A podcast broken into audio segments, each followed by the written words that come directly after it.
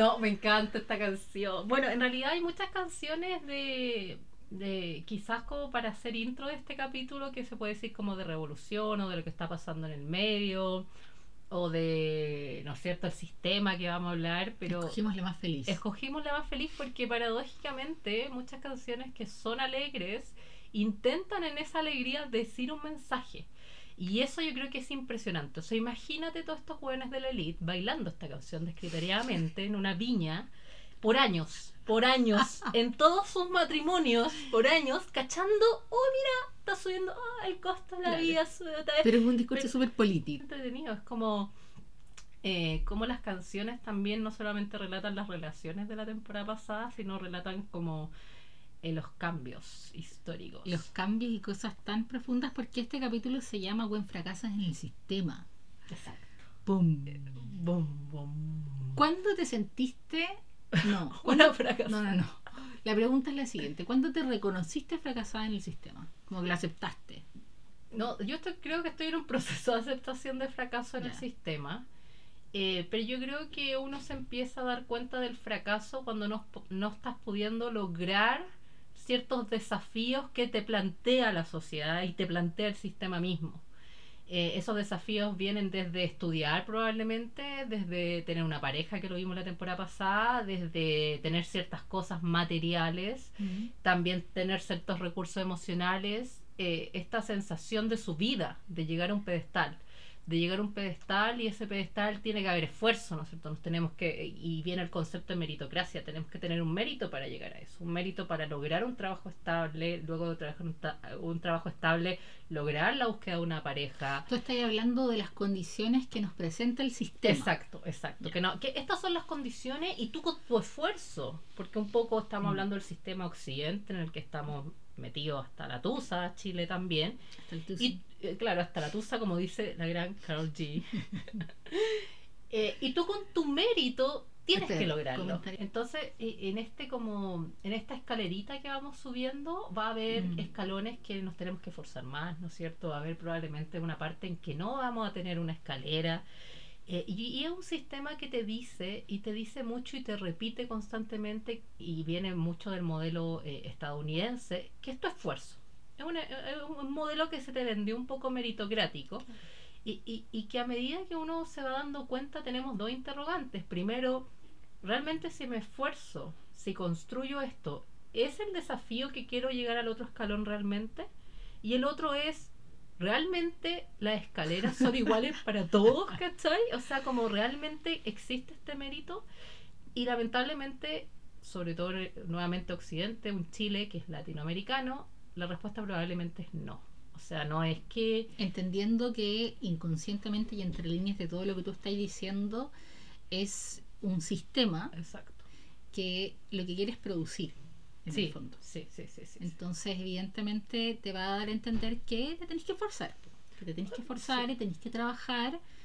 Y que el hecho de que tú no seas exitoso en este sistema Claro. tiene que ver con que tú eres un flojo de mierda. Exacto, o sea, el sistema meritocrático lo que te dice, en otras palabras, es que claro, en el fondo tú eh, tienes que esforzarte para obtener algún goals o para escalar en esa, Claro. en esa, en esa. O que lo que tú tienes para entregar Claro. no tiene tanto valor. no tiene tanto valor. no Y que- sirve tanto. claro, ¿y qué ocurre? Que hay muchas cosas eh, que no tienen valor en sí mismo. Y eso Mm. yo creo que es una crítica del sistema más capitalista. Ojo que cuando hago una crítica del sistema capitalista, no digo que la solución, como lo piensa la gente más reduccionista, es el comunismo. No tiene que ver Claro. con eso. No tiene que ver que la solución, que es como, ah, te- tiene un iPhone, tiene un podcast y, y está hablando de... No, no, no tiene que ver con eso, ¿cachai? Es como, bueno, en realidad eh, estamos viviendo un capitalismo que, que muchos como pensadores le están llamando capitalismo tardío, porque es un capitalismo que está en crisis.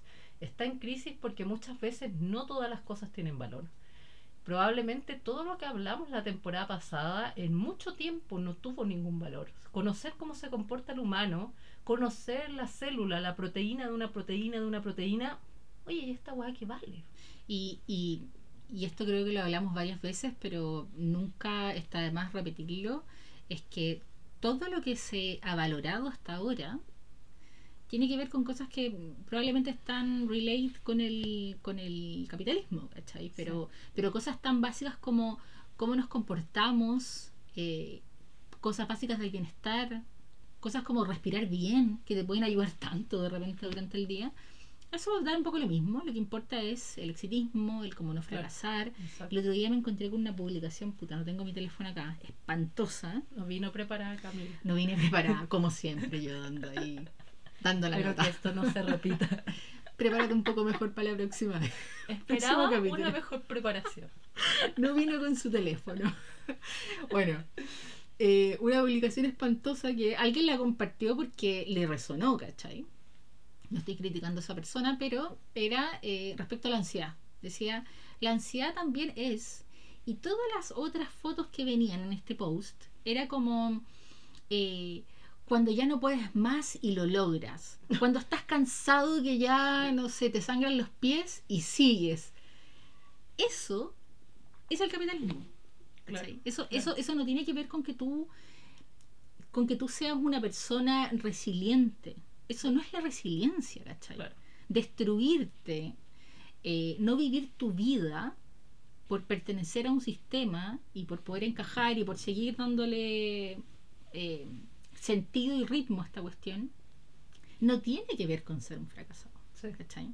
Y, a, mí a mí personalmente me pasó que cuando me acepté fracasar en el sistema, creo que no fue tan doloroso, porque ya me venía como media incómoda y, tal vez como disidente de, una vida normal o lo esperable, digamos, hace un, hace un buen rato. Pero fue cuando más bien acepté eh, que mis prioridades son otras que no tienen que ver con responder a este sistema. Obviamente esas cosas tienen efectos colaterales en tu vida. Tal vez uno tiene que también aceptar que tus pares van a tener una vida y tú no te puedes comparar con eso. A mí lo que me impacta de este mm. sistema es que es un sistema tan potente que genera mercados a pesar de estar en contra del sistema. Esa cuestión yo la encuentro genial. O sea, imagínate que tú estás en contra del sistema por ejemplo, o sea, el, feminismo, el feminismo mm. es estar en contra de un sistema donde valora menos a las mujeres y de repente te crea, mira, creamos un mercado, un mercado para ti en el que puedes pasar. Y de hecho las poleras más vendidas en Estados Unidos tienen que ver con el feminismo.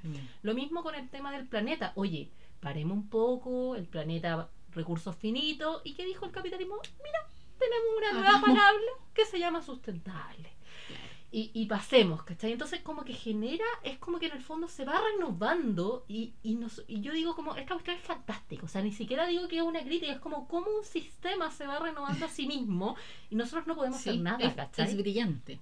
Es brillante. pero pasa porque creo que en, en, la, en la manipulación tal vez o en la empatía con el resto de los que hacen este sistema, porque finalmente este sistema no se sostiene solo. Exacto. Se sostiene porque todos lo sostenemos de alguna manera, ¿cachai? Entonces, por, por eso es brillante, creo, porque en realidad todos cooperan para que así sea.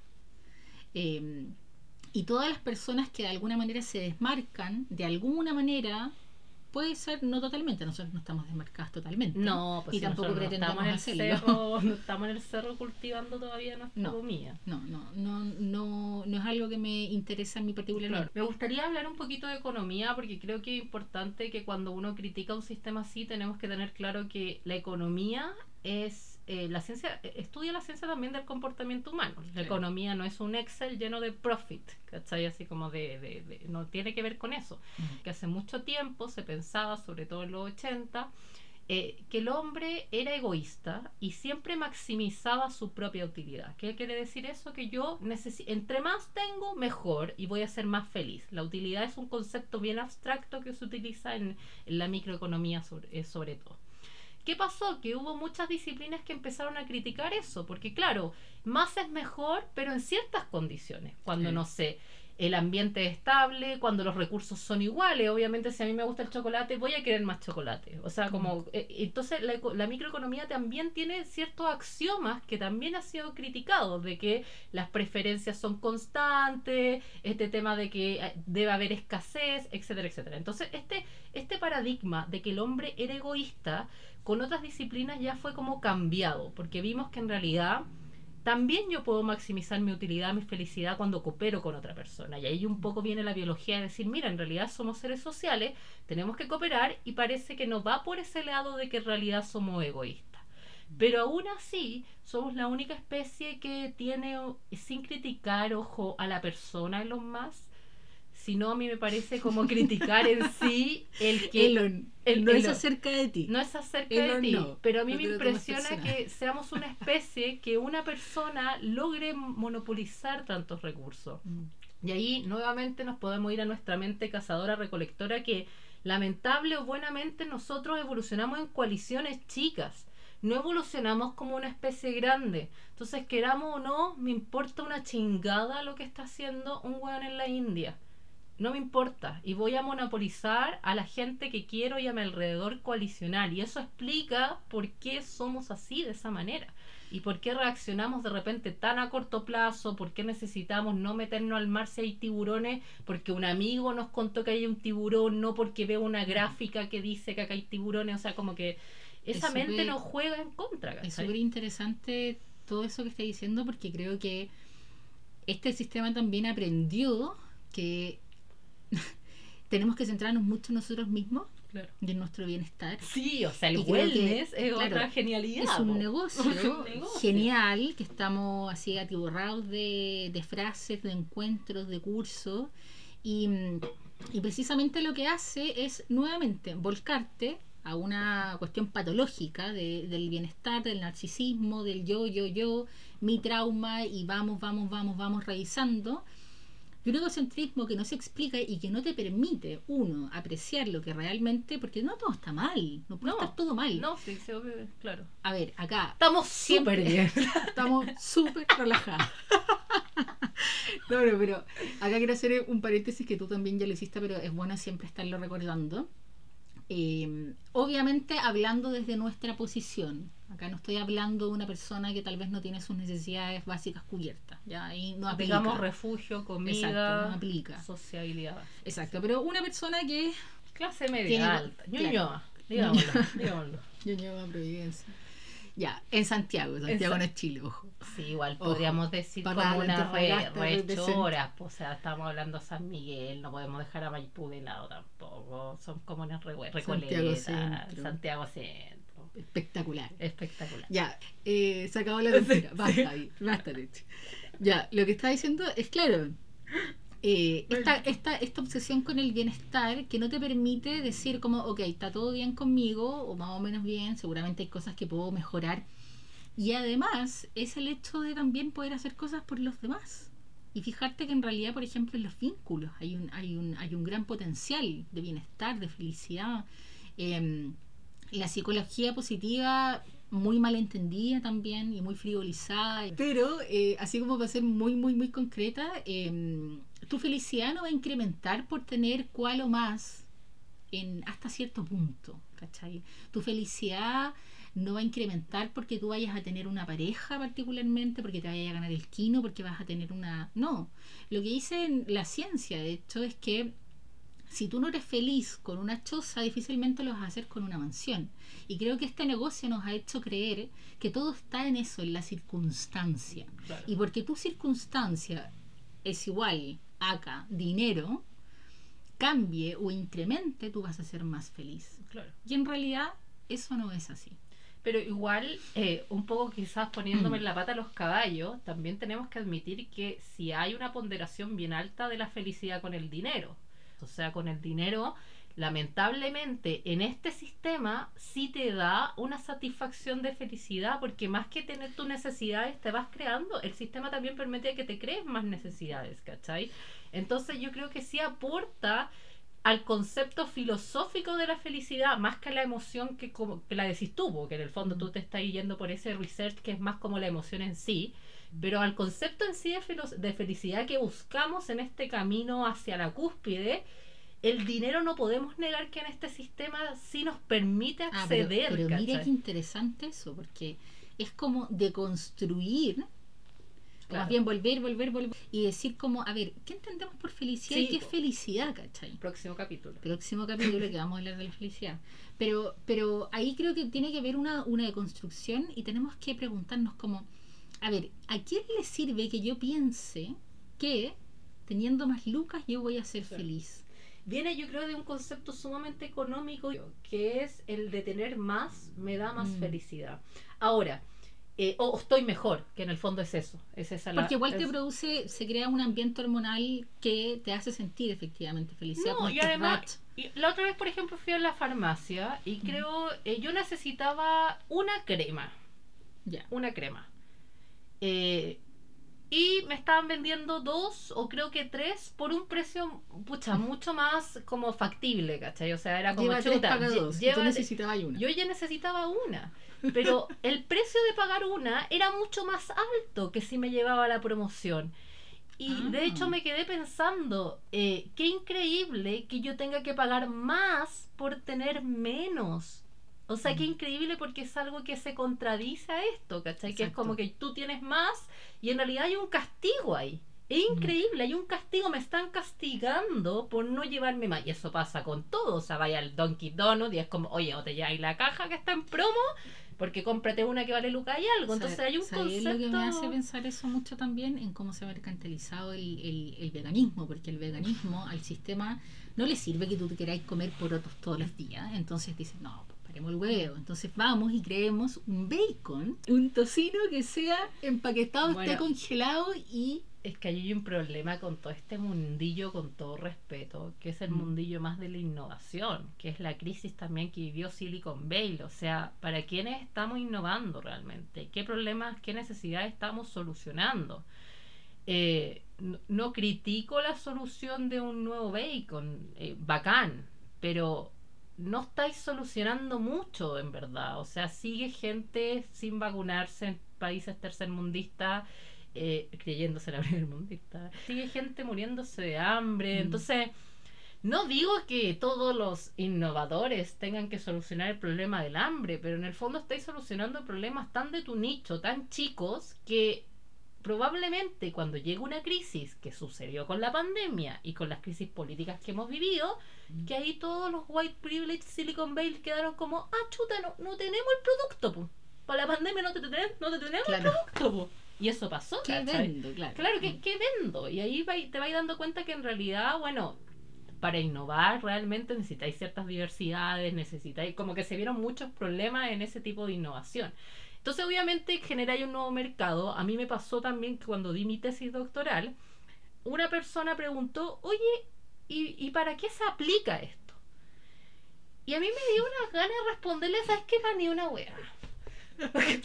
Porque, eh, eh, porque hay, ¿cachai? Porque Mira, siendo muy honesta, para nada. O sea, Nada. igual le respondí que es verdad que saber de la naturaleza humana, de la Mm. moral, de las emociones sirve para la inteligencia artificial, que es verdad. Pero probablemente 30, 40 años atrás no hubiera tenido esa respuesta y sabéis que está bien, está bien. Yo creo que estamos acostumbrados a todos darle un valor. Porque si no, no está en el sistema y si no está en el sistema, vale, callampa. Y eso yo creo que es un error que ha sufrido la psicología. Por eso vemos, como tú muy bien describes, todas la- las críticas y este Mm. wellness.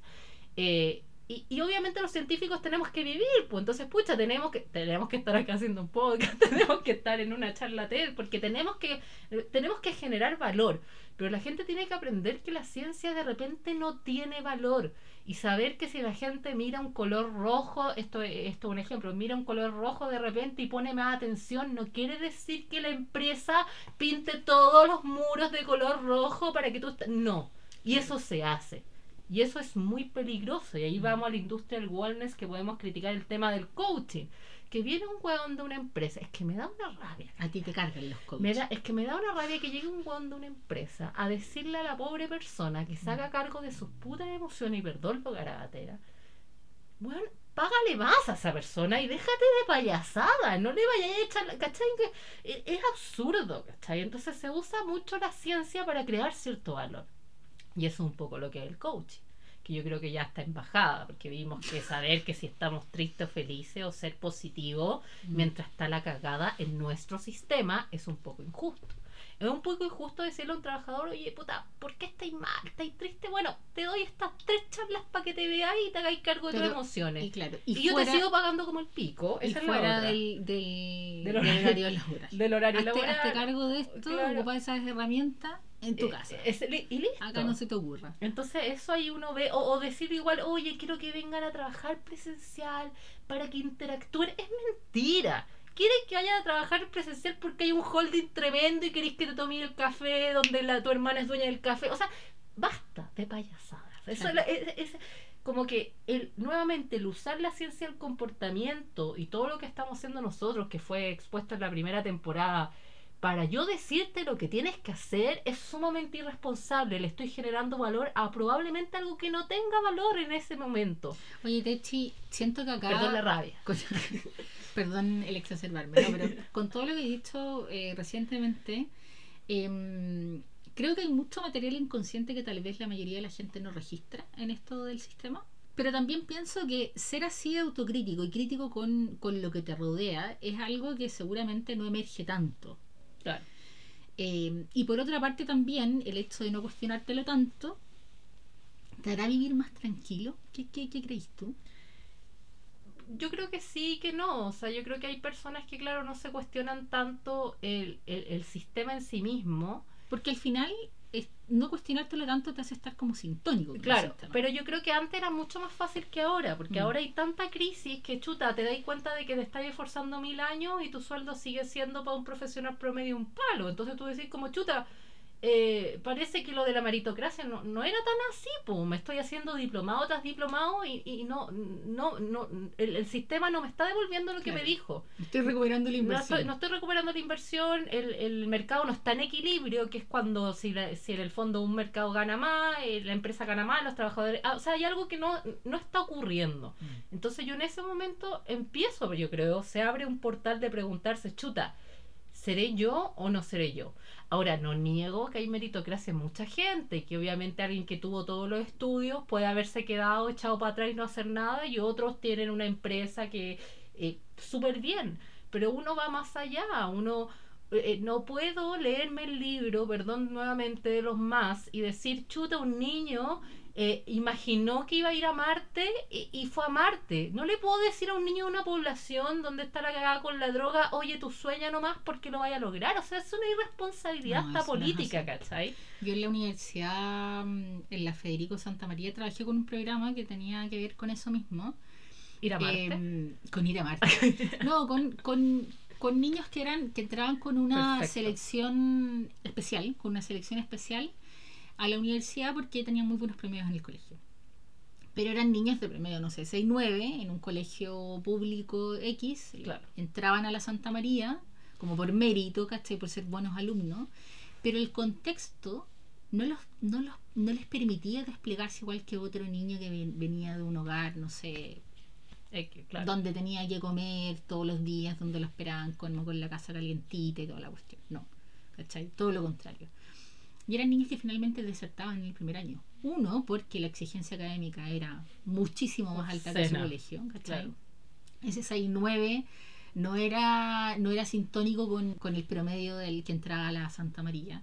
Y además el contexto no se los permitía. Y estaban estos programas como más asistencialistas, yo estaba en otro programa, pero eh, tomé a algunos niños de este programa que te hablo.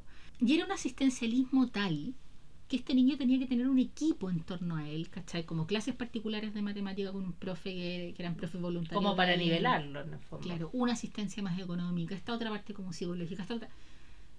Imposible.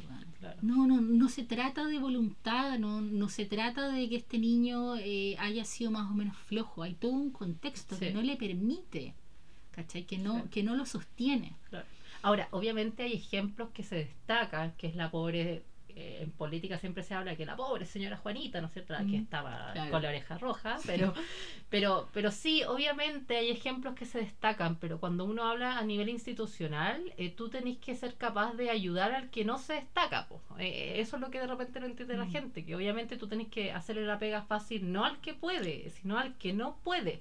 Por lo menos yo veo así las más. instituciones, ¿cachai? Si uno tiene la libertad económica, y ojo, cuando hablo de que uno, nosotros estamos privilegiados en un nicho, no tiene que ver con que tengáis plata o no tengáis plata, tiene que ver Mm. hasta con las redes, con el capital Exacto. social que uno tiene, porque es mucho, no, mi papá no tenía plata, ya, pero el capital social que tenía es tan rico Mm. que en el fondo uno igual se puede O cosas que el sistema valora también. Sí, pues ¿cachai? exacto. Cosas que el sistema valora. Aspecto raza, físico. claro, raza, apellido, aspecto físico, y todo eso es un capital social súper rico, entonces de repente no reduzcamos solo esto a, a- a plata o no plata. Mm. Ahora yo igual le doy al sistema, sobre todo chileno, que yo siento que hubo una época en que hubo cierta meritocracia y que la gente más quizás cincuentona o de 60 lo ve, que en el Es fondo cierto. hubo un cierto crecimiento, pero se estancó. Y desde la crisis del 2008 gringa que nos atacó directamente se estancó y estamos hoy en día en lo No, que estamos. yo creo que esa, esa época a la que tú estás refiriendo es probablemente gente que ahora ya está saliendo de la etapa laboral y que, claro, eh, crecían en una empresa o en, en, no sé, municipios y, qué sé Y yo. empezaban como junior en ocho gambas y después Exacto. terminaban ganando tres palos y era como por su esfuerzo en el fondo. Pero ahora el, el, el mercado, ¿qué es lo que nos dice? No, tenéis que posgrado para todo, No, vamos sí, sí. estudiando. Universidades acá que se creen la raja para seleccionar gente. 12 años de escolaridad, para O sea, nada. Es que cuando Para un podcast.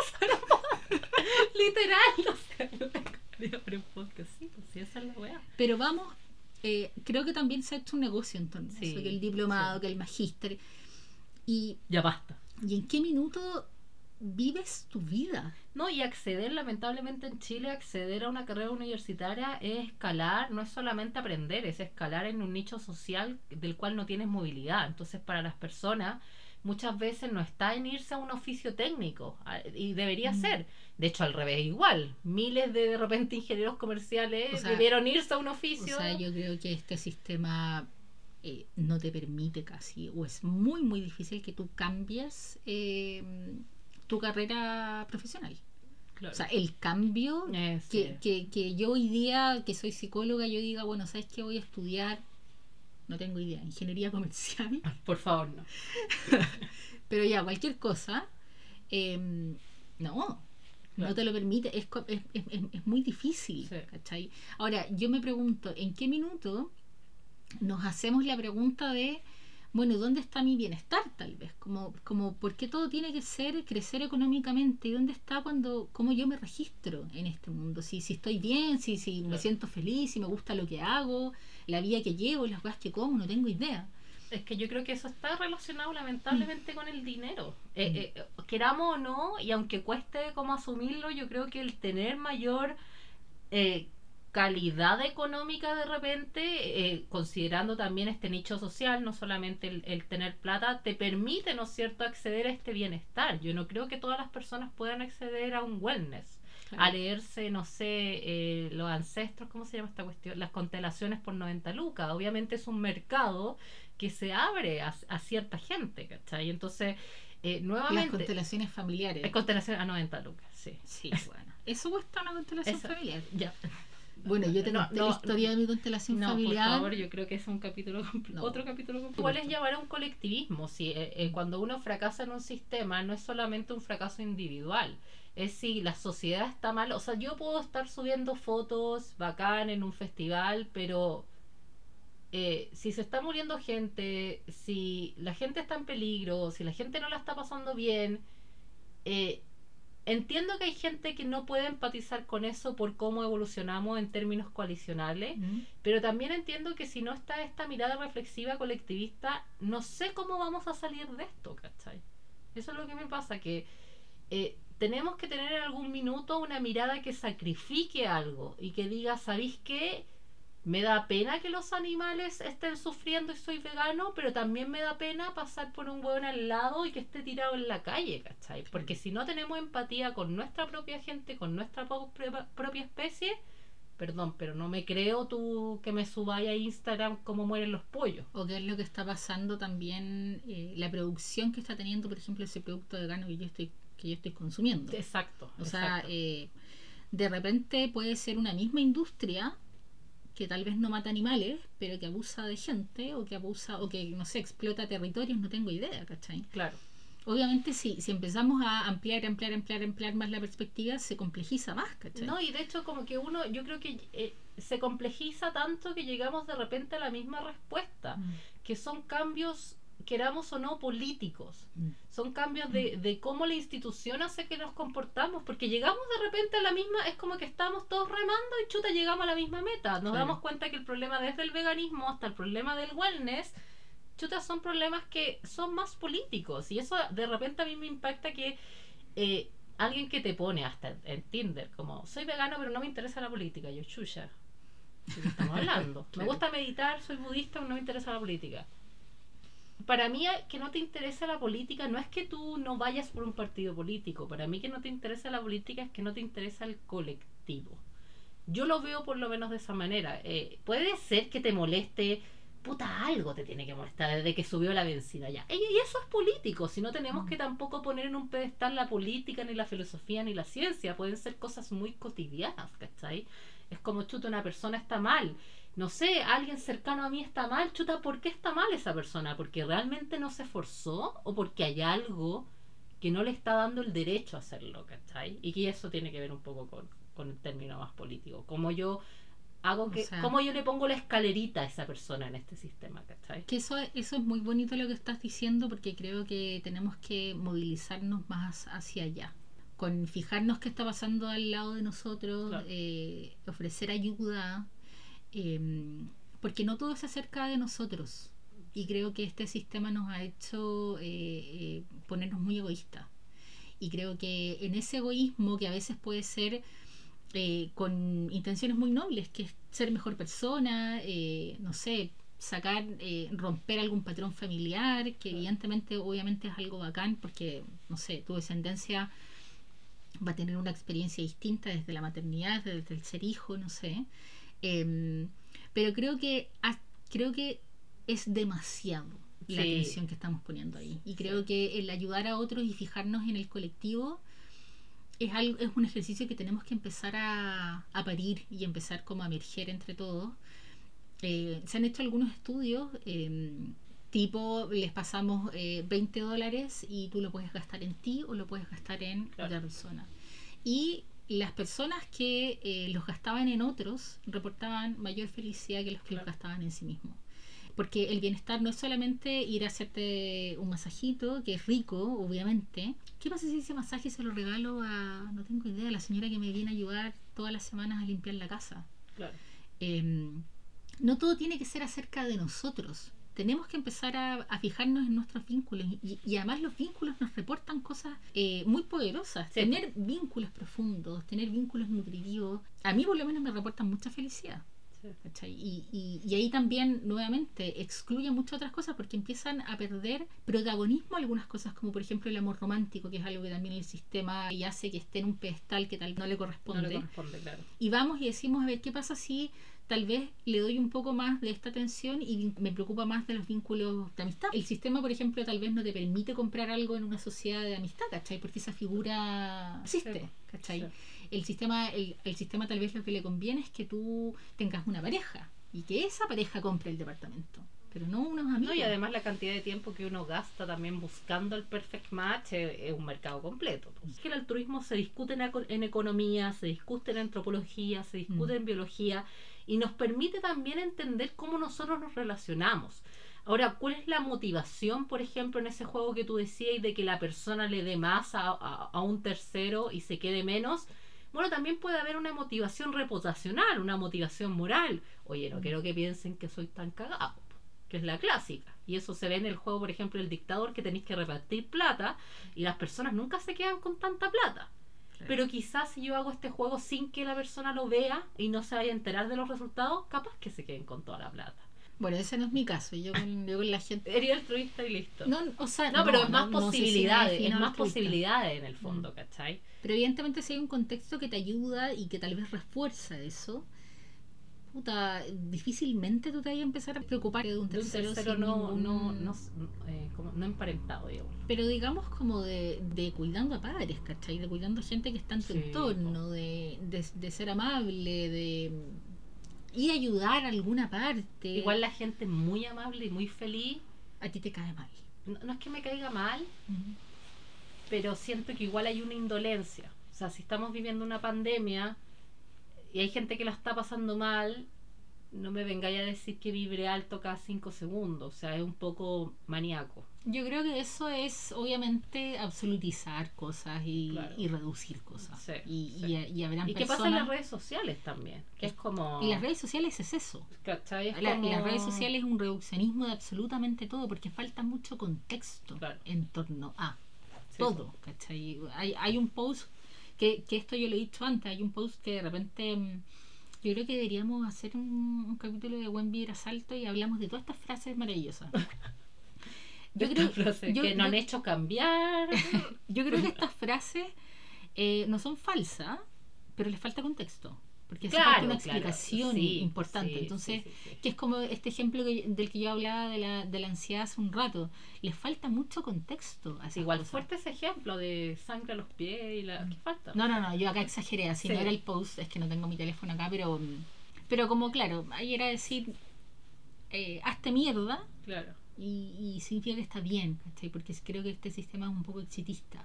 Y el hacerse mierda es como decir, bueno, yo hago cosas para ¿Hay, pertenecer hay a un mercado para la gente no exitista? Eh, ¿El capitalismo lo ha creado? Tengo esa duda, porque creo que igual es, ahora está de moda ser también como... ¿No exitista? No, no sé si no existe en la palabra, pero ser disruptivo, no sé si hay un mercado para eso. Probablemente este se está creando, porque Mm. no, no lo sé.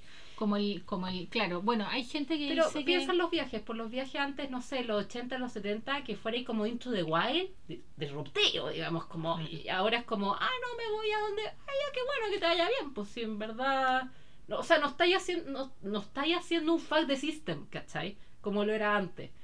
O sea, siempre yo creo que esto se va a transformar en Lucas. Airbnb me parece que puede ser un poco eso. Claro, que empezó Eh, como, un de como el no claro porque es como no no sé si eso habrá sido el, el- La el- intención. la- claro la intención misión visión de la empresa pero pero evidentemente eh, descarta los hoteles Bueno, la Bitcoin de era un, fan, era un fan de System. po. Mm. Era, había una esperanza ahí. eh, vean la serie Startup de, de Netflix, también habla de eso. Que había una esperanza de gente que no podía acceder a la banca tradicional. claro Que accediera a esta banca más. Y era, era un sueño para muchas personas que era como, oye, vamos a tener parada virtual. Y obviamente, que hizo el capitalismo? Mm. Tenemos un mercado para eso. hay un hay una tarjeta también una tarjeta virtual que te sirve en el extranjero y no tenéis que se llama Match Match Tempo. Que nos Ahora jugó una mala pasada con Daddy Yankee Tempo. ah ¿por qué? Porque colapsó el sistema. Ah, no, no. hay tiempo para Tempo tienen que hacerlo mejor No hay tiempo para esto. tienen que mejorar. Eh, yo de hecho usé esa tarjeta Match en, en Estados Unidos, yo no tengo tarjetas de crédito. Eh, y perfecto, tema, pero evidentemente necesitáis una ayuda, ¿no? Que yo, Sí. o sea, no hay forma que no lo podáis hacer, digamos. Sí, sí. Hay forma, pero te tenés que volver una persona completamente ermitaña.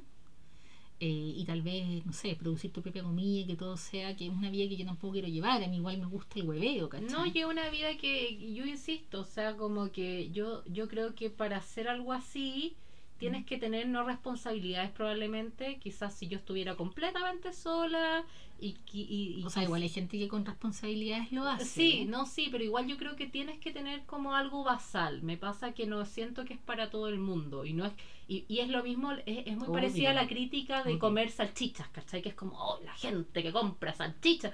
Oye, pero tiene que alimentar 10 personas, un poco, ojalá esas personas también podrían ir eh, en el en el de fact de System, pero yo creo que la historia, el- o sea, hacer permacultura del cerro, yo creo que la historia ha, ha tenido como fact de system y sí lo sigue teniendo, que son en el fondo los movimientos sociales, que a Mm. pesar que el mercado los toma en algún momento o se pueden ir puliendo, se van hacia otras partes, eh, son inspirados un poco a esto, po, al estar en contra de la política, contra el mercado. Eh, los hippies en los 70 eh, en el fondo fueron eso, era como... eh, Mm. eh, más que la droga y el gusto y Janis Joplin y toda esta ola, era como en contra de la guerra, en contra de un sistema, en contra a la guerra donde la mayoría de las personas que iban a la guerra no eran ellos mismos, eran negros que iban a la guerra. O sea, eran personas que estaban luchando por un otro y eso a mí me, imp- me impacta mucho el movimiento hippie, porque no la mayoría eran personas blancas con privilegios que luchaban contra la guerra. Cosa que hoy en día podemos Y que probablemente ese hippismo fue un momento de sus vidas. fue un momento de sus vidas y se luchó contra un tercero, porque no, no eran eh, gringos yendo a la guerra, eran gringos negros yendo a la guerra constantemente. Eh, no sé si pro- se produjo un fact de system en sí, eh, se puede criticar harto porque claro, había harta droga, la pasaban bien y todo, pero sí hubo un fact de system en el, en el sentido de que eh, ellos esperaban un colectivo, había eh, una esperanza de un mundo mejor, que yo creo que hoy en día se ha tergiversado, o sea, el hippie New Age eh, digámoslo, no lucha por un colectivo, lucha como por su wellness individual. No está luchando por el migrante haitiano, no está luchando por el eh, por eh, los 30 pesos, son 30 años. Y eso igual es, es interesante. Y hay mucha gente, a mí me impresiona eh, la cantidad de gente que sigue a estos rostros de, del New Age. Como en ningún momento hay una, hay una pregunta de quién es este sujeto que me está vendiendo esto, de dónde sacó esto. Onda? Yo creo que finalmente, eh, así como reduciéndolo muchísimo, creo que el occidente tal vez por la falta de, de espiritualidad que tenemos o de ciertos conceptos Por la crisis de la iglesia también. exacto como que no no ponemos valor en cosas y, y que son absolutamente cuestionables No, ¿y por no- qué a la gente le hace sentido que una persona que es muy religioso, a pesar Mm. de que esta holística se destaca por ser como fuck de religion, en realidad son muy religiosos porque eh, es un weón gurú que sabe todo. Entonces tú decís como, ¿cómo? ¿Cómo nadie duda de lo que sabe? No, puta, es como si estuviera escrito en una Biblia. nadie duda de nada O sea, yo lo primero y le doy el consejo a nuestros auditores, que alguien que te sabe todo y sabe toda la complejidad, pero él no sabe nada. Porque las personas de verdad que más saben, saben que no saben nada. Porque llegan a este existencialismo que estamos llegando nosotros, que es como, chucha, estoy... Llega un punto que- en que debo decirme fue la y, mierda. y además que en qué momento de nuestras vidas estamos cómo cómo lo vas a saber todo eso es otra cosa que, que este sistema como que yo creo que te hace ser sufriente eh, y yo lo veo mucho en terapia mucho y es una de las primeras cosas que hay que construir que es ¿por qué tienes que tenerlo todo resuelto? ¿por qué tienes que saberlo todo? ¿a dónde la viste si tenés 30 años 28 22 ¿Cómo lo vas a tener todo resuelto? Es imposible que Claro. estés en un bienestar absoluto, ¿no? Y, y- y- la gente más vieja es probablemente la gente y que se reporta más feliz. Claro, y porque que es tener todo resuelto Exacto. también. Que es el existencialismo en el que Mm. estamos. Porque una cosa, ok, vamos por paso, ¿cachai? No tenemos nada resuelto. C. ¿Qué es tener de- ya? A, B, C. Ya, pero preguntémonos qué es A, preguntémonos qué es B y preguntémonos qué es C realmente. yo creo que ¿cachai? tener, eh, pre- pretender tenerlo todo resuelto a, a nuestra edad incluso es una estupidez. O sea, Yo creo probablemente que nunca voy a tener eso, probablemente nunca lo vamos a tener todo resuelto y probablemente nos vamos a sentir tal vez más integradas, más ensambladas en los Más seguras de lo vida. que somos, quizás. Exacto, con más experiencia también, Claro. porque oye, ¿qué experiencia tenemos? Yo creo que a la gente le relaja lo mismo que las fake news el tema de seguir a un gurú, porque en el fondo, qué Sí. rico no pensar, po. qué rico que, imagínate que estamos teniendo intuiciones para todo y qué hago, qué hago, y que un gurú te diga, ahí que tómate un tecito de esta, hazte, todo, hazte dos posiciones del perro y vaya a estar puta rico, po. Encontrarle en el fondo explicación a las Claro, cosas. y no pensar tanto, si en el fondo Mm. yo no creo que esa gente sea mala sea tonta, no, obviamente está buscando algo de manera rápida Están y fácil. sentirse mejor. Claro. O sentirse. Y, y de manera rápida y de manera fácil. Poder lidiar con ellos mismos en el día a día, si al final. Y que vaya a donde una de las dos y, diga, y, no- y le digamos, oye, está peludo. Puta, no, pues. no, Porque en el fondo no, pues no quiero que esté peludo, pues. No quiero que esté Exacto. peludo. Y quiero la pastilla si la puedo tomar, que está bien, ojo con eso, yo no estoy en contra de la, de la psiquiatría. Mm. Eh, y quiero también si me dicen que, que puta me ponga una, ro- una ruda en el orto va a sentir, puta está bien, pues. Y eso pasa con todas las religiones, que si alguien me dice lo que está moralmente bien o, o mal en un minuto y voy al cielo con eso, puta, listo, pues, ¿qué voy a andar pensando? Este weón tiene mal ¿qué hago? Y le doy esto y ayudo al viejito, no ayudo al viejito, puta, me vuelvo loca, pues, pensando todo el rato. Qué bueno que alguien me lo diga. Y yo creo que estos gallos en general, los digo gallos porque son en su mayoría más hombres los que son como gurús. Sí. Eh, se aprovechan de esas debilidades. De nuevo, ¿ah? como que el, el machismo aparece en otra figura nomás. ¿Sabéis que me hiciste acordar algo bien interesante? Porque todas estas miradas hippies New Age Mm. Salieron de esta protesta igual. Yo creo que hubo un intento de fact the system, que yo estoy de acuerdo, que tiene una base de que el sistema está mal. Yo te compro esa, que es como, ok, la base, vamos bien, vamos bien en la raíz. Y hubo un intento de eh, un poco de desconstruir las relaciones más occidentales, desconstruir, ¿no es cierto?, este cómo estamos llevando la vida, pero se nos fue hacia otro lado. Un poco Se yo veo eso, o sea, sí. yo siento que hubo un intento de hombres, tomémonos de las manos, veamos, claro, veamos nuestra masculinidad y en vez de hablar realmente, Mm. como lo hace, quiero destacar Ilusión Viril, como de hablar realmente de lo que es, de lo que es ser masculino, nos fuimos allá, chupémonos los cuerpos, ¿cachai?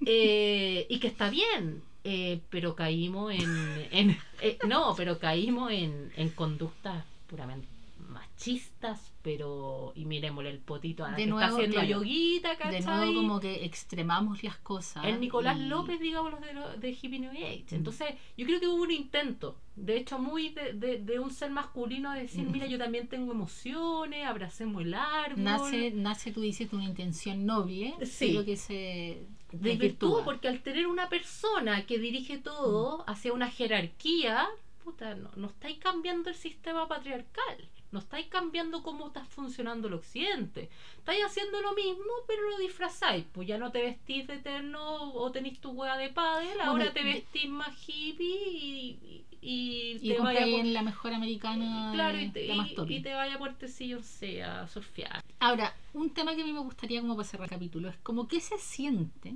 hablemos ya algo más tal vez personal, como Personal. para, como para ver si es que hay gente que resuena. ¿Qué se siente? Esta pregunta es para ustedes.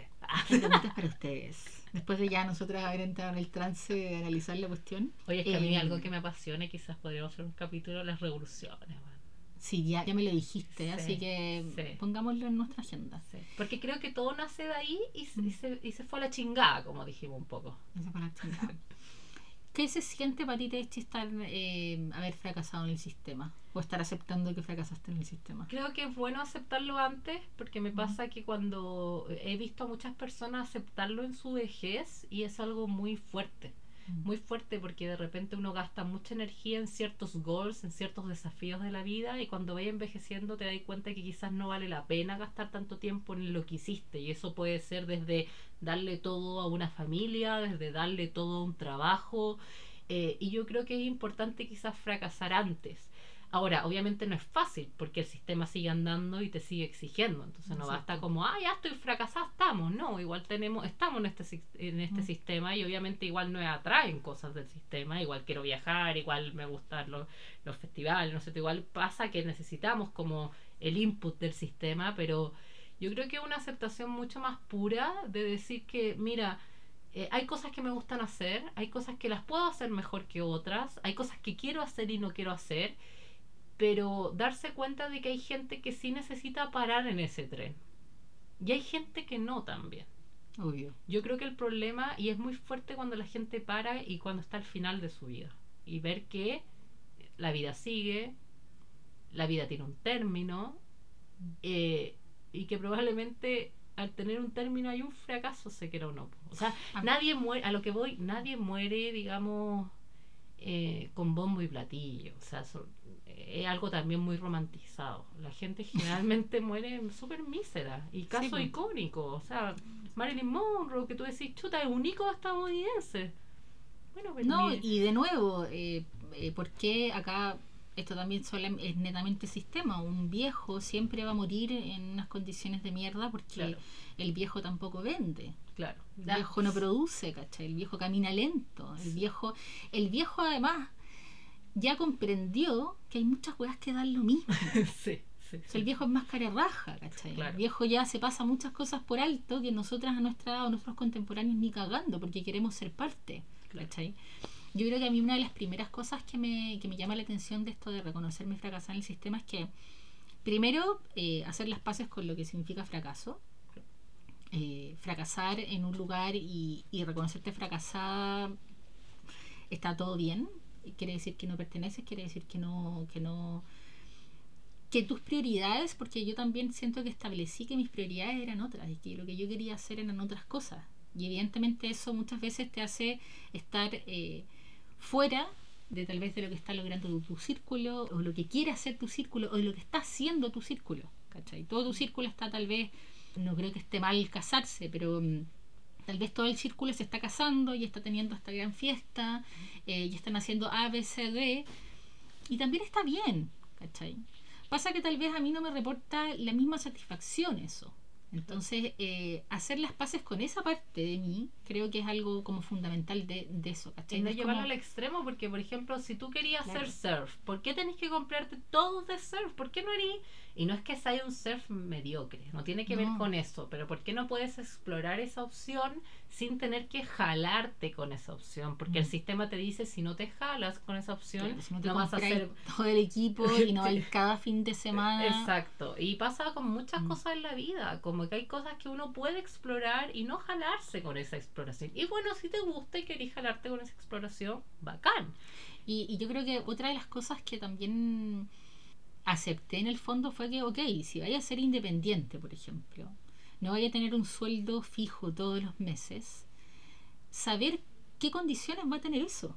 Entonces, eh, y, y esas condiciones van desde eh, lo que tú vayas a poder hacer, hacer cada mes, donde vas a poder vivir, y también cómo tu entorno te va a estar exigiendo que vuelvas a eso. Sí. ¿cachai?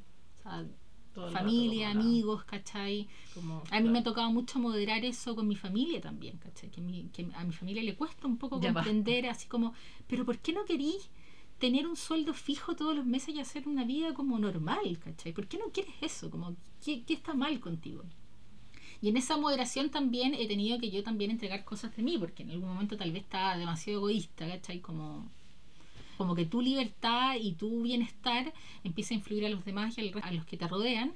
Y ahí creo que también hay que tener cuidado, ¿cachai? Como yo no Es puedo hacer todas las cosas que quiera porque puta, están mis papás, están mis hermanos. Eso, están- eso es bien importante, que de repente el concepto de libertad se transforma solamente a que uno puede hacer la weá que quiere y en realidad eso no es así. De hecho, si uno ve como el concepto histórico de libertad era la lucha por el otro. Todo el rato era la lucha por el otro, por el otro. Entonces, cuando la gente habla, ay, es que mi libertad, que no puedo usar el tapaboca, oye, puta, si te estáis tosiendo como un enfermo, ponerte un tapaboca es no echarte a otra persona.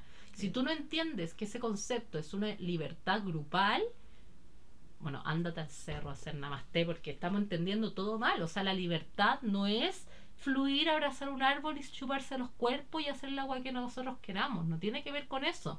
Somos animales sociales y tenemos un límite y el límite está en el otro. Y ese otro puede ser tu familia o puede ser el hueón que pasaste por encima y no lo viste cerca del costanera.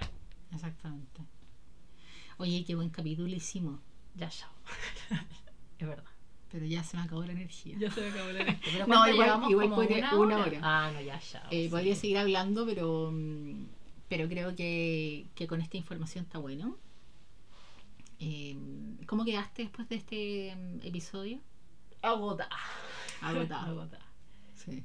Yo quedé removida. Es que es algo que está ahí en construcción, pues, y está latente. Sí, no, es, algo, es que hay- eh, creo que hay muchas aristas del mismo tema que se pueden discutir. Eso Y, y hay no- tantas eh, cosas que yo creo que nos faltó. Nos faltó que mucho. Siempre nos dicen le faltó, le faltó, y es verdad, porque, porque uno intenta abarcar como muchas aristas. pe- Es como o abarcáis poquito de todo o te vaya una. Nosotros igual Mm. preferimos como de repente hacer un mix de varias cosas.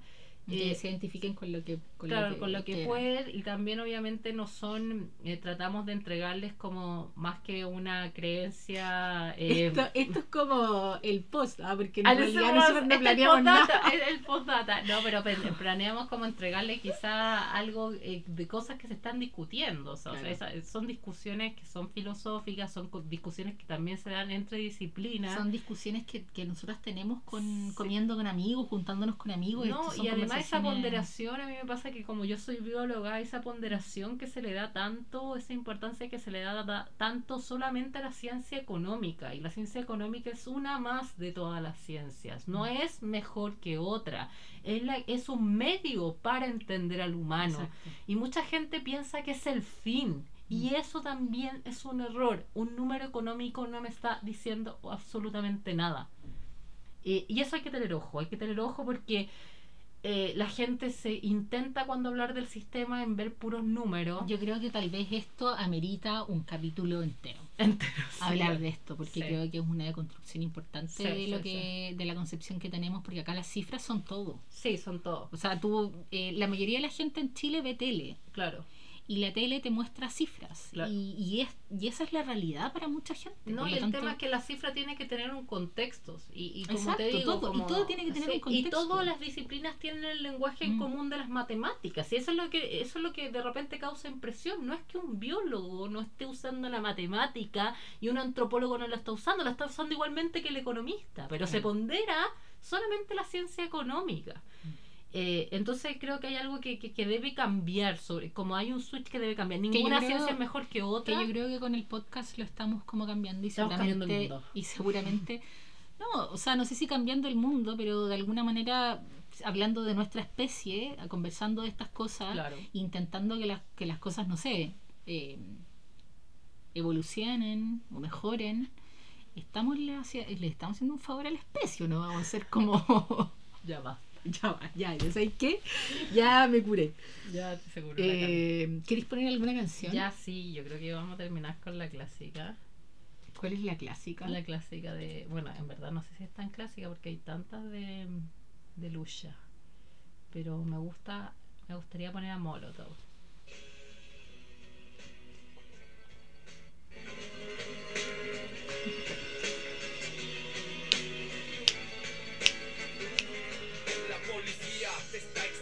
Extorsionando. Pero ellos viven de lo que tú estás pagando. Y si te tratan como a un delincuente, no es tu culpa. Dale gracias al regente. Hay que arrancar el problema de raíz. Y cambiar al gobierno de nuestro país. A la gente que está en la burocracia. Buena esa canción. gente que le gustan las migajas. Yo por eso me quejo y me quejo. Porque aquí es donde vivo yo ya no soy pendejo